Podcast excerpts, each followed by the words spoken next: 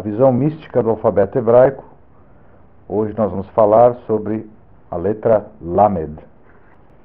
O Lamed é uma letra singular porque ela é a única letra que tem um aspecto dela acima da linha horizontal que geralmente conecta letras no Aleph Beit, no alfabeto hebraico, no nível superior.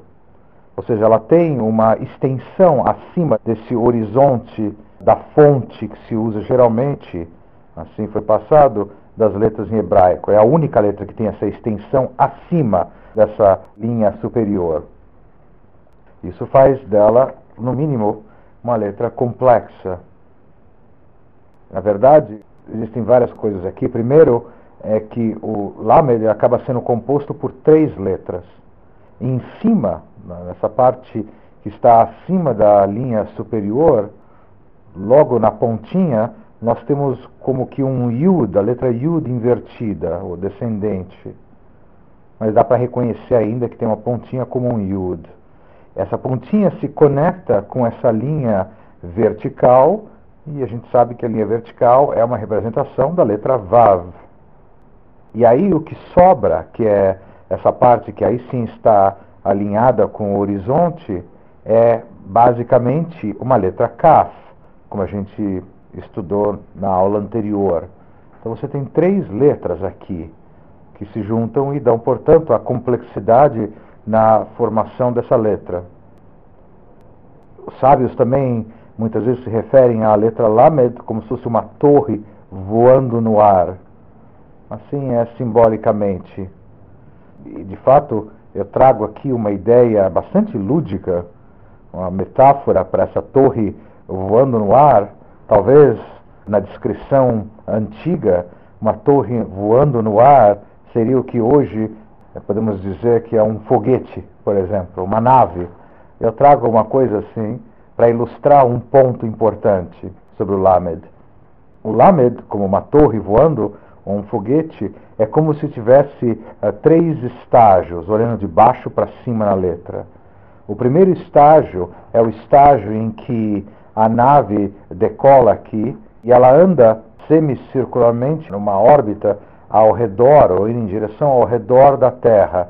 E a gente aprendeu na aula sobre Kaf que esse aspecto semicircular tem a ver com a ideia do Kaf, como nós falamos. Então, esse é o primeiro estágio em que esse foguete estaria, vamos dizer assim, se elevando.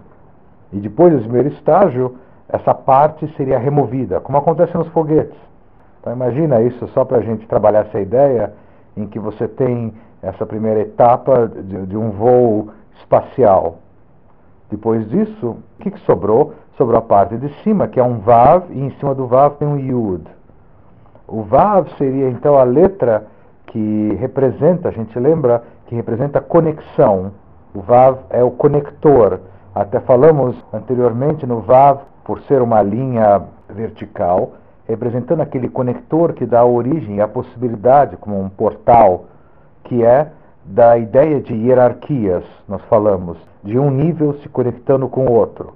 Nessa próxima eh, etapa do nosso foguete, que decolou e, e passou por esse primeiro estágio orbital, quando finalmente se rompe a gravidade, vamos dizer assim, o Vav deixaria de estar ligado ao Yud. Como querendo dizer, na conexão entre a atmosfera da Terra e o espaço sideral, onde agora não tem mais gravidade, na conexão é que esse estágio chamado Vav deixaria de existir, vamos dizer assim, no nosso foguete imaginário. E até é interessante que funciona direitinho, porque o Vav, afinal das contas, é um conector nós estamos justamente dizendo que no ponto onde se conecta terra com espaço é o ponto que agora o VAV já não precisaria mais estar no nosso voo espacial. E aí que acontece? Agora, sem esse segundo estágio, o que sobrou seria apenas o pequeno Yud em cima. Esse pequeno Yud representando a cápsula, somente onde estão os astronautas, as almas, por assim dizer, simbolicamente na nossa letra Lamed. Tudo isso é muito bonito, mas a ideia central que a gente traz aqui é que por que o homem pega um foguete e vai em direção ao espaço, porque deve existir alguma coisa extraordinária dentro dessas almas que estão nessa pequena cápsula, indicando esse movimento em direção ao desconhecido, alguma coisa extraordinária que faz, que impele essas pessoas, o mundo, a irem para fora ou para dentro, depende do referencial que você está usando, ou seja, de poderem desvendar as coisas. E esse desejo fortíssimo na busca de aquisição de conhecimento, esteja ele no nível de refinamento que estiver, mas o desejo intrínseco do homem pela aquisição de conhecimento, sabedoria, aprofundamento, etc., etc., e em particular sobre a natureza do mundo, esse é o portal trazido pelo alfabeto hebraico chamado da letra Lamed. Como a gente tem falado, já repeti várias vezes, cada vez que a gente trata de uma letra, a gente mostra aspectos fundamentais que se refletem inclusive nos desejos e nas profundezas da alma humana. Já falamos de vários desses aspectos, como eu já expliquei, de se conectar, de criar, de entrar e sair de consciência, e cada letra que a gente tem falado implica em um desses blocos fundamentais da realidade, coisas que a gente nem para para pensar, mas que constituem literalmente canais básicos da expressão humana e, por conseguinte, da expressão divina também. Então, aqui nós estamos tratando de uma letra, de um portal, de um canal que tem a ver com o assunto de precisar explorar, a exploração propriamente dita, o desejo pelo conhecimento, que na verdade isso é como uma assinatura espiritual no DNA do homem, de que ele se encontre de volta com o Criador. Porque através dessa exploração, e a gente sabe que até aqueles que se dedicam a vida inteira para a exploração não religiosa, esses acabam se defrontando também, se Deus quiser, com Deus. Ou seja, após a investigação científica profunda, mesmo os maiores cientistas revelam que eles se defrontam com os conceitos que aquilo que eles tanto trabalham, que a ciência é contra, entre aspas.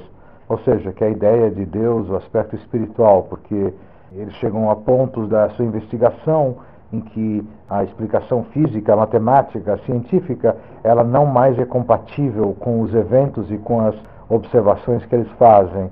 E, portanto, eles são forçados, não tem como, a aceitar, de alguma maneira, o espiritual, o imponderável, o intangível, aquilo que é e certamente inexorável. Então, isso é uma qualidade interessante, porque a gente aprende que todos os caminhos levam a Deus Alguns nascem mais espiritualmente sensíveis, graças a Deus. E talvez eles vão ter missões específicas e vão poder ser luzes para ajudar pessoas de uma maneira ou de outra. Outros passam uma vida toda num emaranhado de caminhos tortuosos entre negações e racionalizações a respeito de Deus e de sua criação somente para que em algum momento da vida eles peguem algum desvio desses caminhos e de repente se defrontem literalmente com o divino. Até mesmo aqueles que são mais, vamos dizer assim, fortes na postura cética, na postura pragmática, na postura contrária a qualquer coisa que não possa ser repetida experimentalmente num laboratório, até mesmo pessoas que têm esse tipo de mentalidade, em algum momento, em algum desvio, numa esquina espiritual, eles podem de repente se ver num processo de retorno a Deus. E essa capacidade latente que todos nós temos de retorno, ela depende da nossa capacidade também de exploração. Porque quando uma pessoa inicia seu trabalho espiritual, quando ela começa, no nível que for, quando ela começa e ela começa a desenvolver o seu amor e temor por Deus e o desejo humilde de tentar aprender como se ligar a Deus, etc., etc., existe um mecanismo, uma espaçonave por assim dizer, como na nossa alegoria, que faz com que ela se mantenha nesse caminho, nessa trilha de exploração. Porque dentro do espírito humano existe um aspecto exploratório, até mesmo no, no, no espiritual, ao menos no início dele. Depois a coisa ela perde esse sentido exploratório, porque ele ainda tem rebarbas racionais. E você entra no aspecto da fé e da confiança em Deus. E não é mais importante que você ache que você deva ter o controle racional das coisas, mas no início é. E é saudável. E aí essa força de exploração, de desejo de conhecer cada vez mais, primeiro a natureza e depois os segredos da natureza, que justamente é Deus. Ele é a natureza e ele está oculto na natureza, mas de qualquer maneira a natureza representa a sua força, as suas leis esse desejo de exploração é o que acaba movendo também, é um dos, dos adjuntos de mover a pessoa a se ligar com Deus. Então é uma força extremamente positiva. É uma letra que tem essa conexão, ou permite essa conexão, de uma maneira muito intrínseca no caráter humano, vamos dizer assim, na configuração espiritual do homem. E é interessante que Lamed ela é a maior letra é, em termos de tamanho, assim como Yud é a letra menor e que representa humildade, etc., Lamed quer dizer algo grande, porque é realmente a maior letra. Então, a ideia de que você se ligar em descobrir os segredos também tem a ver com essa grandeza, porque uma pessoa que quer descobrir segredos, que não quer ficar só no superficial, ela está pensando grande, no bom sentido. A pessoa que almeja uma compreensão, um entendimento aprofundado sobre a vida. Não basta para ela somente aquilo que é apresentado aos seus sentidos. Ela pensa grande, ela quer estar diante do Criador e compreender o máximo possível. Então, todos esses assuntos, eles têm a ver com a letra Lamed. A palavra Lamed também significa aprender ou ensinar. Eu trago aqui um verso do livro de Juízes, Juízes em hebraico é Shoftim. Fala, depois dele, o juiz, foi Shamgar ben Anat, ben quer dizer filho. Então, Shamgar, filho de Anat, que matou 600 homens dos filisteus com uma vara de manejar bois. Ele também libertou Israel. Está no livro de Juízes 3:31. E a palavra para a vara, ou vara de manejar, é melamed e é derivado da raiz lamed. Interessante, né? Existe uma conexão entre a letra lamed, essa raiz, a palavra, e a ideia de uma vara de manejar, até uma vara de manejar bois. Aí é uma palavra um pouco complexa, no caso, melamed rabahor, mas o fato é que é algo que serve para manejar, pôr ordem. E um melamed, a gente fala, um professor também é um melamed. Se usa a expressão moré, de fato, mas um professor que trabalha numa escola, assim, ele é um melamed, ele está lá com a vara dele, no final das contas, ensinando as crianças a ficar no caminho certo. De fato, tem uma relação forte com essa ideia. Agora, existem conceitos mais profundos aqui que eu queria trazer para vocês. A ideia sendo que essa vara de manejar bois, essa vara que é o próprio Melamed, indica o poder de controlar a sua alma animal. Isso é a função que está sendo implícita nessa expressão, vara de manejar bois. A ideia de boi, que é um animal, é ligado com a ideia de nefesh habahamit, que é a alma animal, que também é a mesma coisa que Yetzahara, o instinto negativo, a inclinação do mal, tudo aquilo que basicamente só quer que a gente se desvie de Deus. Ou seja, se ligando excessivamente com a materialidade e se desligando da espiritualidade. Isso é aquilo que nós temos todos e que nós podemos agradecer a Adam, o primeiro homem, por ter esse espírito na gente, que é a ideia de que quando ele fez a transgressão, o pecado da árvore, da fruta, o que aconteceu foi que misturou o bem e o mal no mundo, e aí, desde então, desde esse momento, o homem tem essa mistura de bem e mal nele. Esse aspecto negativo é o aspecto animal do homem, aquele que deseja, que tem os seus desejos rebaixados, que tem uh, o seu ego, a gente poderia dizer isso, o seu orgulho, aquele aspecto que faz com que você se ofenda quando alguém fala uma coisa. Aliás, se ofender é algo extremamente infantil, se parar para olhar o que significa estar ofendido. Se você não é uma coisa que te falaram que você é, como é que você pode se ofender? Então, ofensa é um aspecto do ego, é vaidade, como diz o Kohelet, que é o Eclesiastes, logo no início do livro do Eclesiastes, o Kohelet em hebraico, no segundo verso, que fala que vaidade das vaidades, tudo é vaidade. Ele define bem a Nefesh Abahamit, a alma animal. É tudo vaidade. Todos os aspectos de vaidade ou de desejos. Eu quero muito isso, então a pessoa come demais, a pessoa quer ter prazer demais em absolutamente tudo. Esses exageros de ligação com a materialidade são domínio da nossa Nefesh Abahamit, alma animal. E Behema, em hebraico, Behemá é um animal.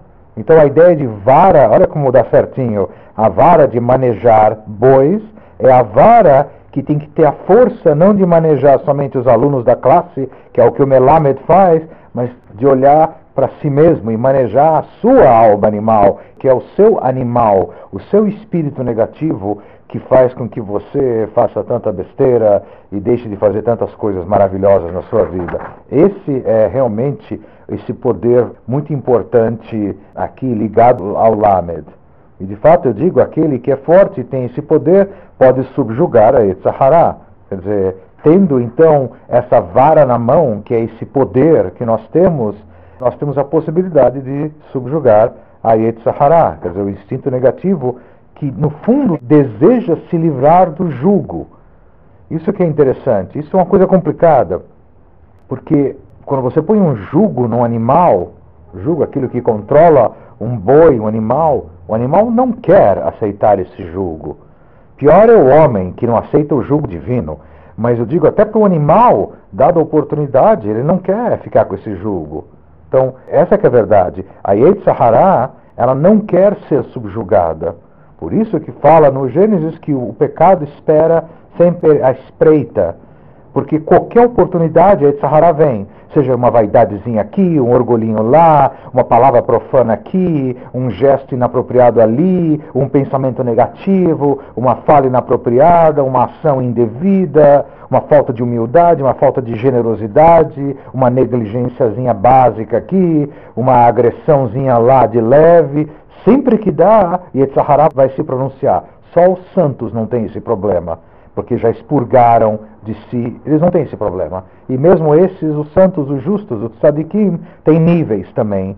Alguns mantêm ela enjaulada, quer dizer, conseguem até, vamos dizer assim, não se sucumbir às forças da Yetzirah, só que não expurgaram ela, está lá enjaulada. Esse é um nível, não é o mais elevado. O mais elevado e o mais raro é quando a pessoa literalmente expurgou completamente o espírito da impureza. Ela não está mais sujeita a essas questões mundanas e esses desejos que forçam a maioria das pessoas de um lado para o outro numa guerra constante para tentar não deixá-la dela ser manejada, ou seja, ela se rebela contra a força do lamed, do melamed, da vara que quer falar não faça assim porque está errado, não é o correto, etc, etc. Então, daqui a gente aprende que dentro dessa força natural de exploração do Lamed, que é muito bonita para o nosso desenvolvimento, até o desenvolvimento, diríamos assim, do mundo sob o ponto de vista mundano, da tecnologia, da ciência, etc. E também, como eu expliquei, no caminho da pessoa fazer o seu retorno para Deus, uma força maior dessa exploração é saber o limite da onde não explorar. Ou seja, não permitir que a Toyet Sahara fique solta e viva e você seja um ser humano rebaixado. Essa é que é o grande poder. Porque soltar tudo, deixar tudo sem limite e explorar sem nenhum limite até o fim, isso é fácil. Difícil é saber aonde não explorar, aonde respeitar aonde colocar esse tipo de limite. Então, essa ideia do Lamed também nos ajuda, através da palavra Melamed, de você ter a força para poder realmente subjugar Yetzirah. É interessante, então, aqui no texto fica, matou 600 homens dos filisteus com a vara de manejar bois. Portanto, os filisteus aqui representam justamente a Etzahara. Isso significa também que parte desse processo, olhando agora como nós estamos mais profundamente, é de ensinar que o boi, que o animal é animal. Parte de você adotar um jugo divino, você conseguir ensinar, ou se for o seu caso, aprender, também tem a ver com a palavra lamed, porque a gente viu que lamed é ensinar ou aprender, é os dois. Mas ensinar que o boi é boi, que o boi não é outra coisa. Quando a gente trabalha com pessoas que estão no processo de retorno espiritual, e principalmente com pessoas menos maduras, ainda mais rebeldes, é curioso como de repente elas se rebelam contra certos conceitos e elas acham que os seus pronunciamentos extemporâneos, assim, repentinos, têm alguma espécie de autoridade ou de força suficiente para, vamos dizer assim, depor contra um pensamento que é produto de sabedoria milenar e santificada. Mas também existe um dito da Torá que diz que nem dez sábios encontram uma moeda que um perverso jogou num lago. Como querendo dizer, os sábios levaram a vida inteira para se tornar lábios. Vem um perverso qualquer, um moleque qualquer, pega todo o trabalho que eles fizeram, vamos dizer, uma moeda, e joga assim na água rapidamente e fica todo mundo perdido. Como é que nós vamos achar essa moeda? A moral da história é que destruir é rápido, construir leva a vida toda. Então é por isso que as pessoas muitas vezes, e a gente vê isso em diferentes situações, você percebe a Yetzahara da pessoa até no momento, numa palestra, no momento assim, onde a pessoa de repente se pronuncia contrário ao que está sendo falado, com grande ignorância em geral, com grande falta de humildade, com grande orgulho, e acha que através da imposição da sua força animal ela vai conseguir depor contra palavras de Deus. Isso acontece, infelizmente, mais frequentemente do que vocês imaginam. Então, isso faz parte do processo do Melamed, que tem o Lamed, o professor, de mostrar que o aluno é aluno. Faz parte do processo de ser professor. Ensinar para o aluno que ele não é professor, que ele é aluno. Ele vai ser professor se Deus quiser algum dia. Esse é o objetivo. O objetivo não é ensinar para manter perpetuamente o aprendiz como aprendiz. O objetivo do ensino é transformar o aprendiz em professor. Esse é o objetivo do ensino. E claro que uma pessoa que aí sim se considera um professor vai ter atingido um grau de consciência e maturidade espiritual que naturalmente já vai estar mais preparado para fazer esse trabalho, já vai estar num outro estágio. Então, parte desse processo de subjugar Yetzirah, de todo esse assunto que nós estamos trazendo, tem a ver de ensinar que o boi é boi. Para depois disso, remover dele essa ideia. Isso que é interessante. Primeiro você ensina a pessoa que ela tem que ser humilde e que ela tem que saber que tem dono no universo. Então você passa esse tipo de ideia e ensina através de todos os textos e do seu trabalho. Aí a pessoa passa por um processo de buscar colocar essa vara no, boi e literalmente deixá-lo mais humilde. Aí com o tempo você começa a ensinar, trabalhar com a pessoa para revelar os atributos e as virtudes que a pessoa tem positiva. Mas primeiro, assim, passar por um processo em que ela diminua o seu aspecto animal, ela precisa ficar mais humilde. Enquanto ela não ficar humilde, ela não vai conseguir entender nada e vai só se rebelar com besteiras e com pronunciamentos vazios, etc, etc. Em relação ao instinto e aspiração do homem de controlar a natureza, então a ideia é que esse processo ocorre na maneira em que o professor, que a pessoa reconhece que o boi, o boi é qualquer um, o animal, é qualquer um que esteja ainda num grau muito baixo de consciência, como é que o boi vê a realidade? O boi, a realidade, tem até uns salmos que fala isso sobre as mil montanhas que os bois pastam. O boi vê a realidade como grama. Tudo que é físico, tudo que existe é bom, vamos comer. E a mentalidade bovina, vamos dizer assim, nesse ponto de vista espiritual, significa aquela pessoa extremamente materialista, aquela pessoa que só acredita, e de fato não é que só acredita, ela só é capaz de acreditar na realidade material, só naquilo que ela enxerga. Só isso é real, não existe mais nada do que isso. E, portanto, ela acredita nisso, acredita na maneira que a natureza é, na maneira que inclusive ela se relaciona com a natureza e também nas questões de desenvolvimento uh, mundial, na, na, tecnologia, ela acredita na tecnologia, porque é físico. Quer dizer, ela tem uma visão de que tudo isso, todo o material é o algo final, né, é a razão de tudo. Não tem Deus, não tem nada. O que tem é o mundo aí fora, a tecnologia se vacilar, é endeusada pela pessoa. A engenharia, a ciência, a medicina, esses são os deuses vários da pessoa. Ela pensa que isso é razão de tudo. O que, que faz um professor? O que, que faz um melamed, que tem a letra lamed na sua raiz? Ele tenta trazer a mentalidade do nível dos mundos, que é a parte física, para o nível das almas, que é um nível mais etéreo de consciência espiritual. Ou seja, aqui a ideia é que dessa maneira, levando a consciência de que ele é somente um boi e removendo esse aspecto dele, como nós falamos, para que aí sim ele possa sublimar a sua existência e aí se ligar ao divino. Então, o processo é que você tem que, primeiro tem que ficar humilde, aí você levanta a, a consciência dele e aí você retira dele a ideia de que ele não é só um boi, ele tem outros atributos, outras virtudes, aí ele se liga com o divino. Isso é mais ou menos como a gente acaba ensinando. Eu sou um, melamed muito ligado nesse processo. Somente quem, vamos dizer assim, não, não vocês que já estão há bastante tempo comigo, mas outros em outros estágios, com outras aulas, em que eu sou bastante duro com os alunos no início. É feito de propósito, isso é consciente, não é acidental, não. É feito de propósito, inclusive, para uma filtragem, para ver porque os arrogantes vão todos embora. Em geral, eles se ofendem, eles não acham justo. E quantos aí que já passaram, que vocês mesmos já viram e sabem, e eu não vou falar quem que é, e já passaram, e eles tomam suas posições e acham e não compreendem. E no fundo significa que eles não aceitam a vara, eles não aceitam o jugo.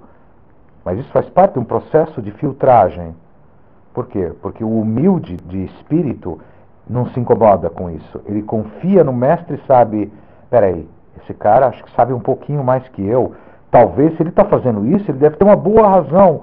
Deixa eu abaixar a orelha e escutar um pouco e ver o que, que ele tem a dizer. De uma maneira simplista, mas é o que acaba acontecendo. Com isso, ele se acostuma a ficar humilde, ele recebe o jugo e aí me dá a chance de eu fazer e ensiná-lo que ele tem virtudes maravilhosas. E aí nós vamos revelar elas, porque agora, já que você já está ficando mais humilde, agora é mais fácil, você está se esvaziando de você mesmo, você acaba recebendo o que está sendo passado para você e se engrandece, você se liga ao aspecto do divino. É um método isso. Então, o método é um método que eu estou acostumado, eu sou feito desse material naturalmente, eu não precisei estudar esse método. Eu incorporo isso porque eu acredito nisso de verdade também. Então, aqui a Torá está nos ensinando maneira que nós devemos também fazer com nós mesmos, não só em relação aos outros, a gente precisa ter nível e conhecimento para fazer isso para os outros, mas pelo menos fazer com nós mesmos. Quer dizer, quem é forte? Forte é quem domina a sua Yetzahara. Força não é medido pelo domínio aos outros. Força mesmo, assim traz a Mishnah, o Pirkei Avot, que é chamado a ética dos pais, que faz essa pergunta: quem é forte? Forte é quem domina as suas paixões. Esse é o forte. Isso é força. A gente fala um pouco de humildade. O número 30 é o valor numérico da letra Lamed. E aqui eu, eu trago algumas coisas, algumas ideias. O calendário judaico é luno e lunar, então tem uma forte influência lunar. Ele é completo em 30 dias, eh, depende de um ciclo lunar, etc e a Lua e todo esse ciclo de aparente, a gente vê a Lua, né? A gente parece que ela tem a Lua nova, ela, depois ela morre, renasce, etc. Todo esse ciclo lunar é simbolizado pela Sfirá, pelo canal de Malhut, e Malhut, para vocês lembrarem, aquela Sfirá embaixo da Etzheim, aquela que não tem nenhuma luz ela mesma, ela recebe das outras. Nosso mundo chama-se Malhut. Aqui é onde as coisas acontecem, porque a gente pode até receber o fluxo de bênção, mas tem que partir daqui, das ações do homem, para fazer esse merecimento. Então aqui se faz e aqui se recebe, justamente, tanto as coisas, vamos dizer assim, mais fáceis ou menos fáceis, mas em geral a gente chama o mundo aqui de Malhut. E o, elemento de Malhut, essa esfirá de Malhut, é personificada pelo rei Davi. Mesmo porque o rei Davi, ele tinha esse atributo que em hebraico a gente chama de shiflut, que é shiflut, que é humildade, como uma coisa muito singela. Ele era muito humilde, dá para ver pelos seus salmos como ele se relacionava com Deus. E de fato, também porque a ideia de que uma pessoa que é muito humilde, ela mesmo reconhece que ela não tem nada, ela não é nada. Então, como Malhut, a ideia de que ele não tem luz nenhuma. E também como a lua, a lua não tem luz própria, ela só tem o reflexo que vem do sol. Aliás, essa era a relação que Yoshua, Josué, tinha com Moisés. Yoshua é quem trouxe o povo de Israel do deserto para Israel. Moisés nunca entrou em Israel. Yoshua era o, o discípulo de Moisés. Então a Torá explica que ele era como a lua em relação ao sol que era Moisés. Moisés iluminava ele e ele recebia essa luz. Então, e tinha a ver com a humildade dele, por isso que ele era assim. É interessante que também na ética dos pais, eu tinha acabado de citar anteriormente, é dito que Malhut, que também significa reino, reino significa também o teu mundo pessoal aqui no mundo. Você também tem um Malhut aqui. É o teu mundo, a tua zona de influência na realidade. O teu mundo, para você ter um mundo e ter um mundo de uma maneira virtuosa, assim traz essa obra da Torá, importantíssima, é dito que é adquirido com 30 atributos e na ética dos pais cita exatamente os 30 atributos, humildade, etc. É colocado uma lista de é, virtudes que a pessoa precisa desenvolver para que ela de fato tenha uma influência e receba coisas boas e tenha uma influência positiva no seu mundo particular. E Lamed é 30. Então a gente vê toda essa conexão. Enfim, coloquei também que Davi vem da tribo de Yehudá, Yehudá é, também a gematria, o valor numérico da palavra Yehudá é 30. Eu coloquei algumas, só algumas ideias para mostrar disso, e a gente sabe que Machia era messiânica com Machia, o Machia final, ele se chama Machia Ben David, e Machia representa, obviamente, o, o, ungido, aquele que trará a paz sobre o mundo, que seja muito em breve em nossos dias, e ele é descendente da casa de Davi, e portanto de Eudá, então tem um aspecto de retificação, de humildade muito grande ligado com a letra Lamed, com o número 30, obviamente, e mesmo porque uma pessoa, só para a gente voltar e fechar a ideia, uma pessoa que está, primeiro, explorando as coisas, é porque ela não conhece as coisas. Isso já demanda uma certa humildade. Eu não posso ser um explorador sem ou achar que tem algo para ser explorado. Isso é básico. E mais ainda, quando eu uso essa força para, como a gente falou do Melamed, também de você poder usar esse poder para controlar e subjugar a sua Etzahara, a ideia é que você quer ser de fato um súdito do rei. O rei precisa ter súditos. O rei quem é? Deus. Deus precisa ter governança sobre seus súditos para que ele tenha esse reinado no mundo. O mundo é Malhut. Então, todas essas ideias de humildade em relação a Deus, de exploração para que você possa crescer na sua espiritualidade, todas essas ideias acabam se juntando no Lamed, na ideia de você ter esse desejo íntimo dentro da sua alma de querer avançar no seu conhecimento e que de fato a ideia aqui no nível mais elevado é que esse avanço de conhecimento seja o conhecimento chamado Da'at Elion, que significa o entendimento superior, ou seja, o conhecimento de Deus e suas obras, para que você possa se ligar mais a Ele e ter uma vida mais virtuosa. E essa é a nossa aula de hoje.